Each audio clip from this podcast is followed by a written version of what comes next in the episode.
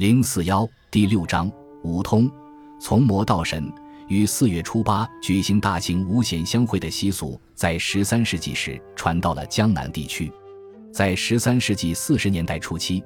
平江府的两大五显庙开始在四月初四和初八组织抬着五显神像全城游街的迎神赛会。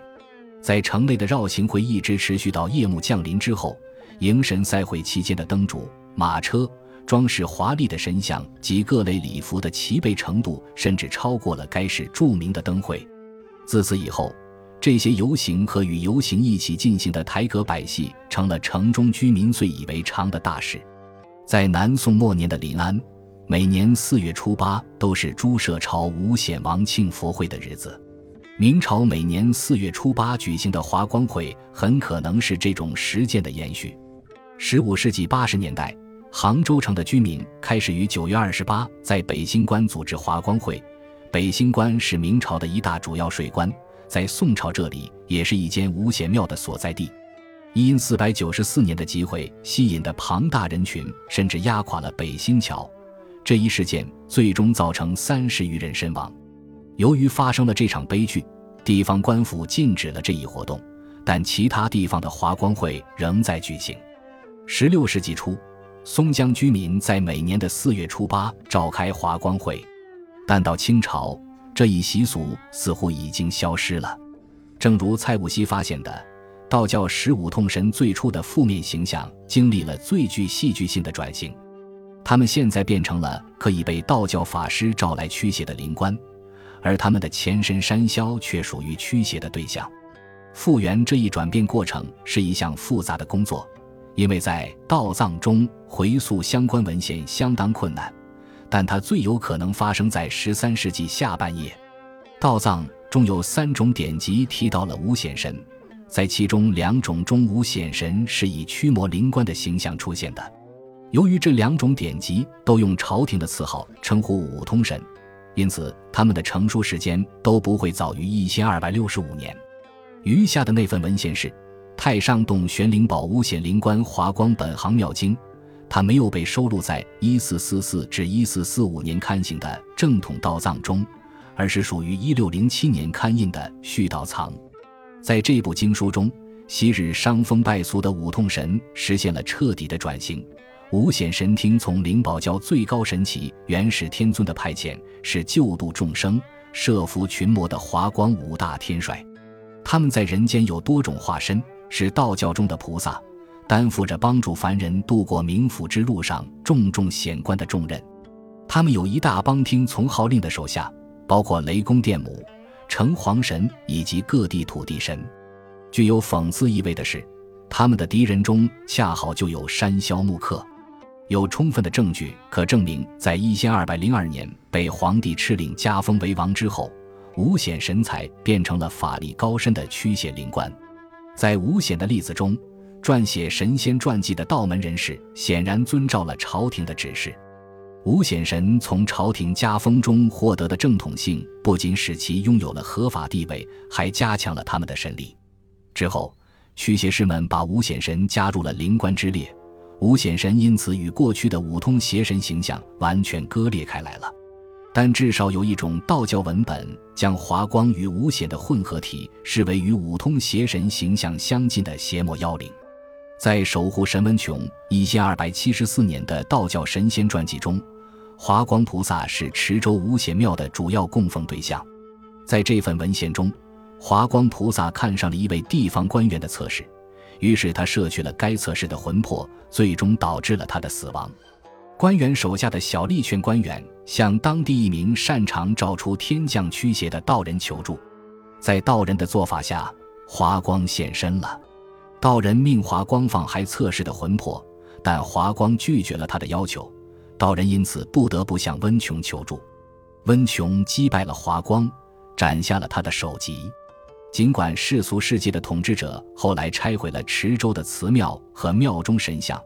但不知悔改的华光继续嘲弄道人的不自量力，称自己是五岳四字山川秀气结成。虽然自己在池州的香火已绝，但其他地方的五显庙香火依然旺盛。除了与华光有关联外，南宋的五显信仰还使用了武圣这个名字。最早使用别名武圣的是杭州的五显神分庙，但考虑到武圣与五显的密切联系，这个名字很有可能出自婺源。出生婺源的胡生用带有歉意的口吻，为婺源五显信仰的合法性进行了辩护。他宣称，或者以武圣为武通，非也。显然，他的言外之意是，不应把婺源获得朝廷认可的武圣信仰同武通邪神混为一谈。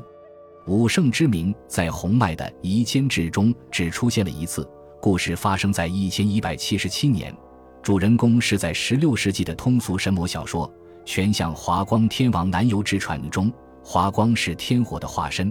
且书中还有许多对华光与安师傅杰拿关联的暗示，如华光的父亲是一位被称为马尔山王的天神，而马尔是安师傅杰拿的另一个名字。但宋朝的文献并没有提及华光的本质及出身，也没有在华光与安师傅杰拿间建立明确联系。但是从武通到武显或武圣的转变，并没有完全消除这类信仰中的邪性。然而，据洪迈所言，虽然会稽的武通祠不是正统的祭祀场所，但它是当地规模最大的祠庙之一，且对它民俗甚敬畏。也有许多五通祠庙未能转型为五显祠庙，在民间传说中，五通与山魈等邪魔之灵的联系也依然存在。金朝学者元好问在十三世纪为《夷坚志》撰写了续集，其中一个故事提到一位妇人被山魈奸污，他的家人称山魈为五郎，山魈为这户人家带来了丰厚的回报，其中包括送给这位吴氏妇人一个婴孩。但该名孩童长到六岁就病逝了。十四世纪的一份杂剧名录甚至列出了题为“独角五郎”的院本。到宋末，五显信仰在中国南方已经十分普遍，五显神也成了一位广受尊崇的神祇。根据从现存地方志中搜集的关于宋朝祠庙的零散数据，在民间信仰中，祠庙数量超过五显神的只有张王。具有正统身份的五显神在元朝仍然得到了朝廷的支持。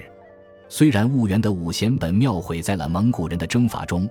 但婺源最殷实的家族汪氏重建了五显庙，并向其永久性的捐献了土地若干亩。因三百一十四年，在汪氏的游说下，朝廷为这座祠庙赐下一块庙额，上面的题字为“万寿灵顺五菩萨之庙寺”。这使五显庙从另一种层面得以复原。